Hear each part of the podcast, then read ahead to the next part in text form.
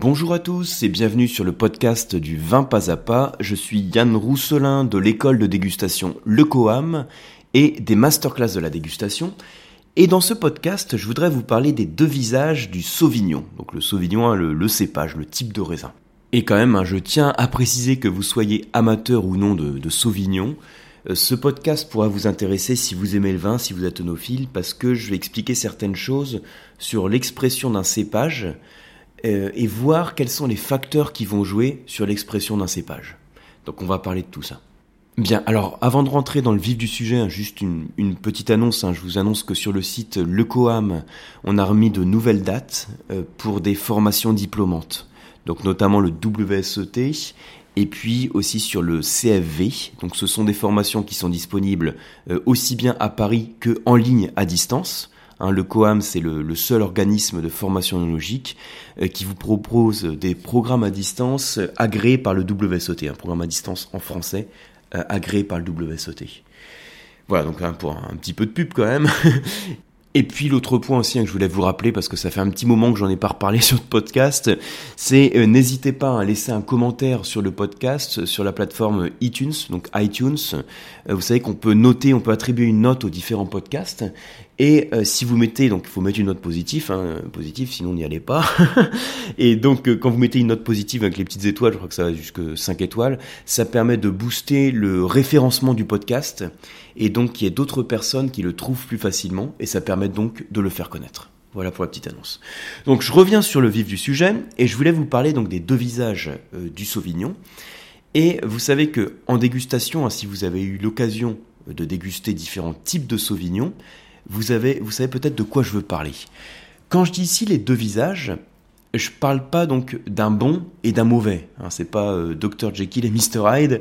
Ici, hein, ce, sont simplement deux approches qui sont différentes en dégustation, euh, qui vont vous procurer des sensations différentes au niveau gusto-olfactif, donc au niveau des arômes et au niveau des sensations perçues en bouche. Et je pense que vous savez ce que je veux dire si vous êtes peut-être amateur de vin du Nouveau Monde ou en tout cas si vous avez déjà dégusté euh, des sauvignons du Nouveau Monde. Alors quand je parle de sauvignons du Nouveau Monde, euh, Nouveau Monde, en fait, je parle de tout ce qui n'est pas ancien monde, hein, c'est logique, et donc euh, ça veut dire tout ce qui n'est pas européen, en gros tout ce qui est venu plus tardivement à la viticulture. Donc on parle traditionnellement des vignobles d'Amérique du Sud, d'Amérique du Nord, d'Afrique du Sud, d'Australie, de Nouvelle-Zélande. Hein. Ce sont toutes ces zones qui englobent le Nouveau Monde.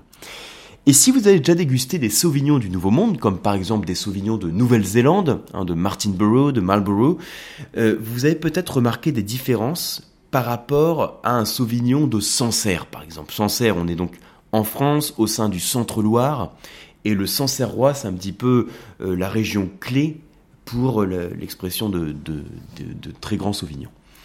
Alors, imaginez hein, simplement que je vous serve deux verres donc vous avez devant vous un verre avec un Sauvignon du Nouveau Monde, on va dire un Sauvignon de Nouvelle-Zélande, et puis un verre avec un Sauvignon de Sancerre. Voilà. Et puis vous allez déguster les deux verres l'un après l'autre. Vous allez les sentir et ensuite vous allez les goûter. Et là, ce que vous allez constater, alors vous pouvez peut-être faire l'expérience chez vous, hein, si vous écoutez le podcast en voiture, ça va être plus compliqué, donc faut juste imaginer un petit peu. Euh, dans les deux verres, il y a un des deux verres qui va vous faire vraiment saliver, d'une salivation qui va être plutôt fluide. Ça va un petit peu, presque entre guillemets, piquer la bouche, hein. et vous allez percevoir en bouche une fraîcheur qui va être très euh, fruitée, avec quelques notes de citron, de pommes vertes, éventuellement des notes minérales que vous allez retrouver en bouche. Donc tous ces notes qui sont liées à des arômes, le citron, la pomme verte, ce sont en fait des notes que vous allez retrouver en rétro-olfaction. Donc avec votre verre de vin en bouche, vous allez aspirer un peu d'air, vous allez faire tout en ayant le vin en bouche. Donc vous allez peut-être tousser un petit peu si vous faites ça. Donc en général, hein, quand on est euh, un petit peu habitué, on tousse plus. Donc c'est pas forcément quelque chose de très classe, mais la rétro-olfaction ou grumage permettent d'aérer le vin en bouche et de retrouver certains arômes. Bien. Alors, un verre de vin qui vous fait saliver d'une salivation fluide, plutôt sur les notes citronnées. Et puis l'autre, qu'est-ce qu'il va faire? Et eh ben en fait, il va encore vous faire saliver, mais la salivation va être moins fluide. Ça va être entre guillemets moins piquant en bouche et vous allez percevoir plus de gras, c'est-à-dire que votre salivation va être un petit peu plus grasse et moins fluide. Et en bouche, vous allez encore retrouver des saveurs fruitées. Quand je dis saveurs fruitées, je devrais parler même euh, d'arômes. Mais le fruit que vous allez percevoir va être plus mûr. Il va être en quelque sorte moins vert, moins acide et ces notes d'agrumes, alors vous allez peut-être encore éventuellement percevoir des agrumes, mais ça va être plus de l'écorce de pamplemousse, du pamplemousse un petit peu plus confit, et vous allez percevoir aussi des fruits plus, on va dire, tropicaux, éventuellement des notes d'ananas. Voilà, donc deux expressions différentes sur les deux verres. Alors d'après vous, hein, lequel est le Sauvignon de Sancerre et lequel est le Sauvignon néo-zélandais? Euh, alors vous avez sûrement euh, deviné, hein, si vous connaissez un petit peu ces, différents vins, donc celui qui est plus frais, entre guillemets, hein, qui, vous crée une salivation plus fluide, qui est un petit peu plus sur note de citron, de pomme verte, voire minérale, vous serez à Sancerre. Et l'autre qui sera plus sur le gras, la rondeur, les fruits tropicaux, sera plutôt sur la Nouvelle-Zélande. J'ai insisté sur la différence en termes de salivation, parce que quand vous avez une salivation plus fluide, comme à Sancerre hein, par exemple, c'est lié à un plus grand niveau d'acidité. Et quand vous avez une salivation qui est plus grasse, un plus de rondeur, ça veut dire que, bon, déjà vous avez un petit peu moins d'acidité, mais vous avez éventuellement un peu plus d'alcool qui vous chauffe la bouche et qui crée une sensation de gras, de rondeur en bouche. Donc on a vraiment des différences dans la sensation. J'espère qu'en l'expliquant comme ça, vous vous percevez un peu ce que je ce que je vous dis. Hein. même si vous écoutez le podcast en voiture, je sais pas si je vous fais saliver et que vous avez envie de prendre un petit verre de Sauvignon, mais en tout cas, j'espère que vous percevez la, différence de sensation que je, je vous dire. Alors, à quoi c'est dû? Effectivement, donc la première chose qui va jouer sur les différences qu'on va voir, ça va être les, différences de climat. Hein, même si le climat de la Nouvelle-Zélande, on va dire, est relativement frais, euh, parfois on dit que ce sont les au, sein du Nouveau Monde hein, le, climat qui est le plus européen. Bon, c'est un peu un c'est un peu un raccourci, hein, mais c'est vrai qu'on peut avoir une certaine fraîcheur dans ce vignoble et donc donner des vins plus sur le fruit, la fraîcheur. Mais néanmoins, c'est pas la même chose qu'à Sancerre si on compare ces deux sauvignons. Et après, vous avez d'autres différences. Alors, au nez, quelles sont les différences qu'on va avoir? Donc là, si vous sentez votre verre de vin, ce qu'on aurait dû faire d'ailleurs avant de le, mettre en bouche, hein, puisqu'on fait plutôt dans l'ordre visuel, olfactif, gustatif. Mais c'est pas grave, donc là je viens maintenant sur la partie olfactive. Eh bien, sur le Sauvignon de Sancerre, vous en doutez, c'est là qu'on va voir aussi les notes qui vont vous évoquer le plus d'acidité, les notes minérales peut-être dès le premier nez, ce côté citron vert dont on a parlé en bouche. Et puis au nez sur le Sauvignon de Nouvelle-Zélande, et eh ben là ce sera plus sur le côté éventuellement pêche, ananas, euh, fruits confits. Et d'ailleurs, on pourrait parler d'autres cépages. Si je prends le cépage chardonnay, au sein même de la Bourgogne, donc là je ne parle pas des influences qu'on peut avoir sur les euh, processus de vinification. Je vous dis vraiment, au sein de la Bourgogne, on fait du chardonnay partout. Euh, donc dans le nord de la Bourgogne, à Chablis, c'est pas la même expression que dans le sud de la Bourgogne, par exemple le Mâconnais. Hein, un, un Mâcon blanc que vous comparez avec un Chablis, ça va pas être la même chose. Vous allez percevoir sur le chablis, notamment si c'est un petit chablis, eh ben plus d'acidité, euh, des arômes qui vont être plus sur la fraîcheur, justement sur les fruits un peu verts, alors que dans le Mâconnais, le fruit sera un petit peu plus mûr. Et si je saute hein, de, à l'échelle de la région et que je passe à l'échelle du monde, je peux faire la même chose, comparer un chardonnay de Bourgogne, là vraiment au sens large du terme, et un chardonnay du Nouveau Monde.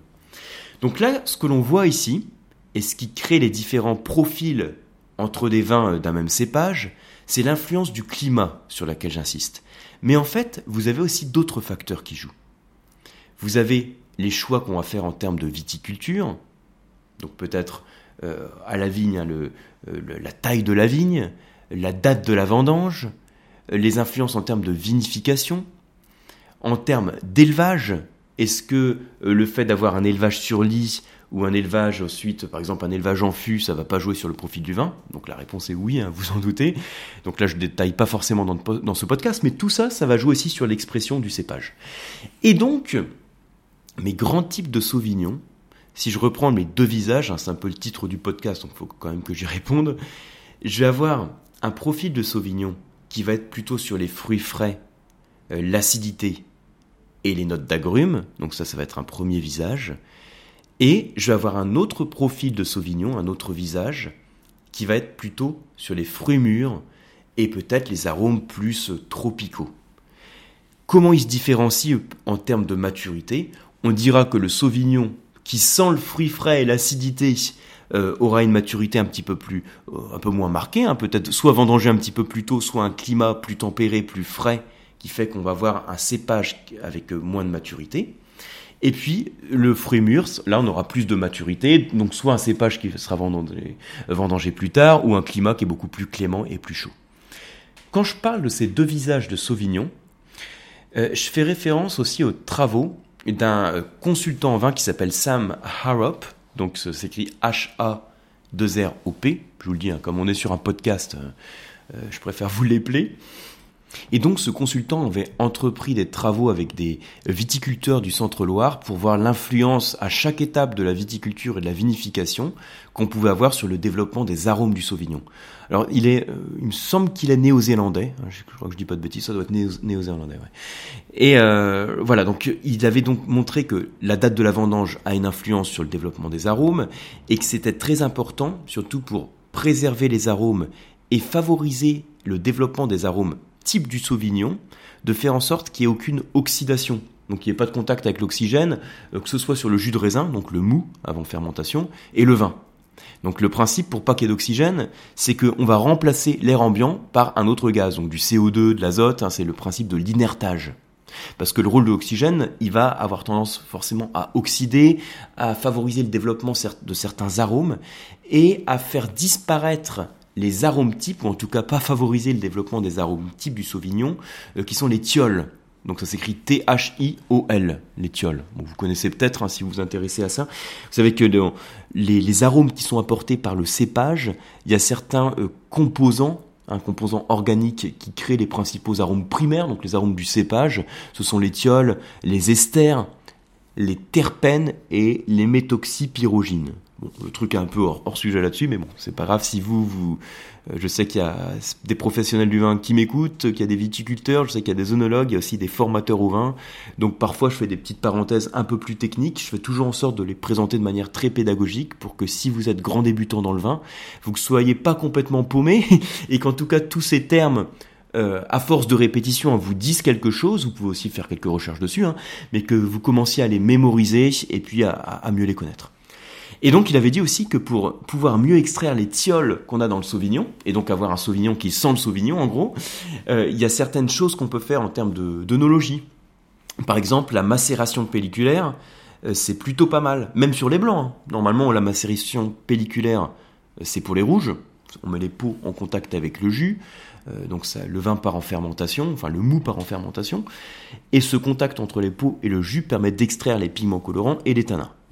Par contre, dans le cas d'un vin blanc, quand on vinifie de manière classique un vin blanc, on ne fait pas de macération pelliculaire, on va simplement presser directement les baies de raisin, et puis le jus qu'on extrait, qui n'est pas coloré, donc on va le mettre en fermentation.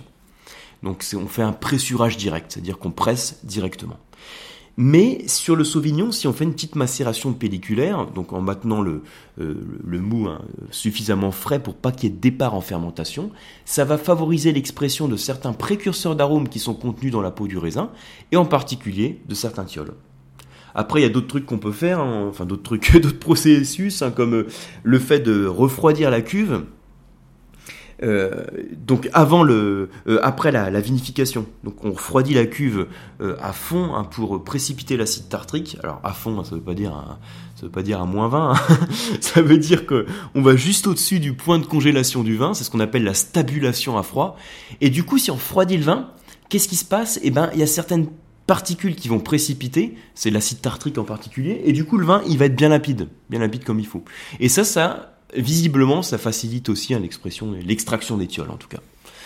Donc voilà pour quelques trucs hein, que je voulais vous donner. Alors vous voyez qu'on est parti aussi sur une approche un peu plus euh, œnologique hein, que je voulais pas forcément détailler dans le podcast, mais c'est pas grave, je l'ai aussi évoqué. Alors qu'est-ce qu'il faut retenir de tout ça? Eh bien déjà, si vous avez l'occasion de déguster un même cépage sur différents terroirs et sur différents climats, faites-le. Et si vous n'avez pas l'occasion, eh ben, provoquez l'occasion. Je vous ai donné l'exemple du Sauvignon. Vous allez chez votre caviste et puis vous achetez un Sancerre. euh, d'un millésime jeune, hein, faut pas pas d'évolution, quelque chose d'assez jeune. Euh, si possible, euh, sans, sans élevage, quelque chose qui soit le plus possible sur le fruit. Vous demandez à votre caviste, hein, vous demandez de, de, de, vous proposer un sauvignon qui soit sur la fraîcheur, sur le fruit, voire sur les notes minérales. Et puis vous prenez un sauvignon du Nouveau Monde. Alors pas forcément néo-zélandais, hein, moi je vous ai donné l'exemple du sauvignon néo-zélandais, mais vous prenez un sauvignon du Nouveau Monde et vous ouvrez les deux bouteilles en même temps. Alors si ça vous paraît beaucoup, hein, vous invitez quelques amis et puis vous ouvrez les deux bouteilles. Donc vous, le servez frais, hein, vous mettez les deux sauvignons frais et vous les goûtez. Et à chaque fois pour les goûter, c'est le principe de la dégustation comparative. D'abord vous les observez, est-ce qu'il y a une différence en termes de visuel ou pas? Puis vous les sentez. Alors là c'est important d'abord de les sentir l'un après l'autre sans les oxygéner, puis vous les oxygénez, vous les ressentez à nouveau et vous notez les arômes que vous avez sur chacun des sauvignons. Et ensuite, vous les goûtez. Et donc, il y a fort à parier hein, que vous allez avoir le même type de commentaire que celui que je viens de vous faire dans ce podcast, et que par cette petite expérience, vous allez découvrir par vous-même les deux visages du Sauvignon, qui ont été mis en avant, je vous disais, par Sam Harrop, mais que vous pouvez constater aussi dans vos expériences de dégustateur. Ce Sauvignon sur la fraîcheur, sur le fruit, sur les agrumes, éventuellement avec cette minéralité, et le Sauvignon qui est beaucoup plus mûr. Et eh bien voilà, donc ce sera tout pour ce podcast hein, sur les deux visages du Sauvignon. En tout cas, je vous remercie pour votre attention et puis je vous invite aussi à faire un tour sur le site du Coam. Hein. Vous avez pu voir, ça fait euh, quelques semaines maintenant, c'était quand? C'était au début de l'été? Ouais, C'est tout début de l'été que le site a été complètement refait, donc c'était un boulot de fou. Alors, euh, dis un boulot de fou, hein. moi en termes techniques, j'ai pas fait grand chose. C'est mon webmaster Christophe qui a, trimé comme un fou. Euh, mais disons que je lui avais donné un cahier des charges assez, assez précis. Euh, et qui il a très bien bossé, donc il a bien suivi ce cahier des charges. Mais maintenant, je voudrais aussi avoir vos commentaires. Je vous en avais déjà fait part hein, sur un autre mail. Je vous en referai part à nouveau. Donc n'hésitez pas à faire un tour sur le site. Donc c'est lecoam, L-E-C-O-A-M, donc comme euh, coam, hein, comme cours d'onologie and more, euh, .eu. Et vous verrez alors le truc aussi que j'ai que sur lequel j'avais pas mal insisté, c'est d'avoir euh, quelque chose de soit très ergonomique, c'est-à-dire que depuis la page d'accueil, vous avez accès avec les menus à tous les types de formations. Donc il y a un truc qui s'appelle, enfin un truc, un menu on va dire, hein, qui s'appelle cours d'onologie. Euh, et puis un autre menu qui s'appelle diplôme. Donc je fais bien la distinction entre les deux, parce que le cours d'onologie, on va dire entre guillemets, c'est pour le plaisir, même si je sais qu'il y a euh, des dégustateurs avancés, voire des professionnels du vin, qui suivent certains cours d'onologie. Mais c'est pas la même chose que le diplôme parce que le diplôme, ça veut dire que derrière la formation, donc déjà c'est plus poussé le diplôme, mais ça veut dire que à l'issue de la formation, vous êtes évalué sur un diplôme pour dans le but d'obtenir bah, une certification, un diplôme. Et donc là, depuis la page d'accueil, vous avez accès à tous les cours d'onologie, donc avec un menu déroulant, un grand menu déroulant. Donc sur la version portable, enfin téléphone portable, c'est pareil. Et puis vous avez accès aussi à tous les diplômes qui sont classés en diplôme à distance et puis en diplôme présentiel. Vous voyez que j'ai communiqué aussi hein, sur le, j'ai mis en avant de manière beaucoup plus claire et plus ergonomique toutes les formations à distance qui sont proposées, puisque le QAM a aujourd'hui hein, le leader français sur la formation onologique à distance, et donc j'ai voulu vous mettre en avant de manière simple les différentes formations à distance qui étaient proposées pour que vous puissiez les consulter de manière la plus facile possible. Donc voilà pour ces petites explications. Je vous dis à très bientôt sur un prochain podcast ou sur une formation.